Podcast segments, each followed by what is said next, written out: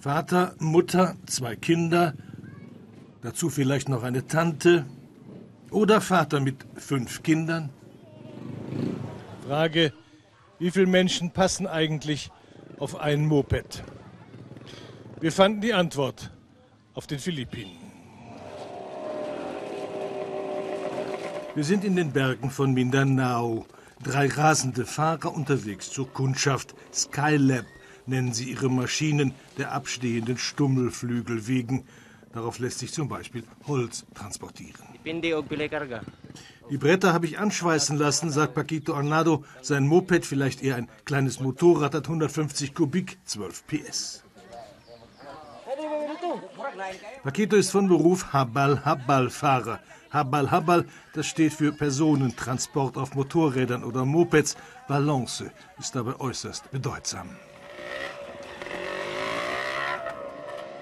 Die Habal-Habal findet man praktisch nur auf Mindanao. Sie verbinden Dörfer fernab von Straßen- und Autoverkehr mit den Städten. Diese Leute wollen zum Markt. Hier gibt's weder Bus noch Bahn und die Wege sind praktisch nur fürs Zweirad geeignet. Der Habal Habal Terminal im Marktflecken Salavagan in der Provinz Bukidnon verstauen Dörfler ihre Einkäufe, Düngemittel für die Felder, Baumaterialien, Kleidung und dann geht's zurück.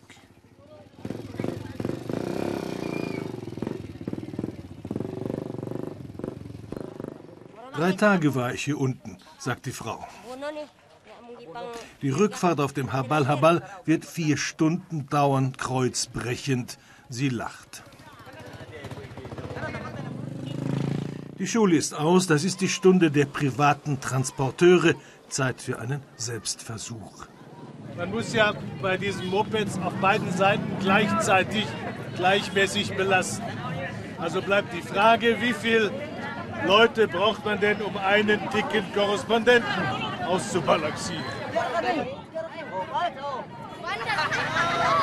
Da ist hinter mir noch jemand aufgesprungen. Das stört natürlich die Messergebnisse, aber der Reporter braucht ganz offensichtlich reichlich Gegengewicht. Richtig bequem sitzt er wohl auch nicht, doch die Kinder haben Spaß. Da Filipinos keinen Jux auslassen können, demonstrieren danach die Mopedfahrer vom Terminal, wie belastungsfähig so ein Habal Habal ist. Sieben Männer und da ist noch Platz für mehr.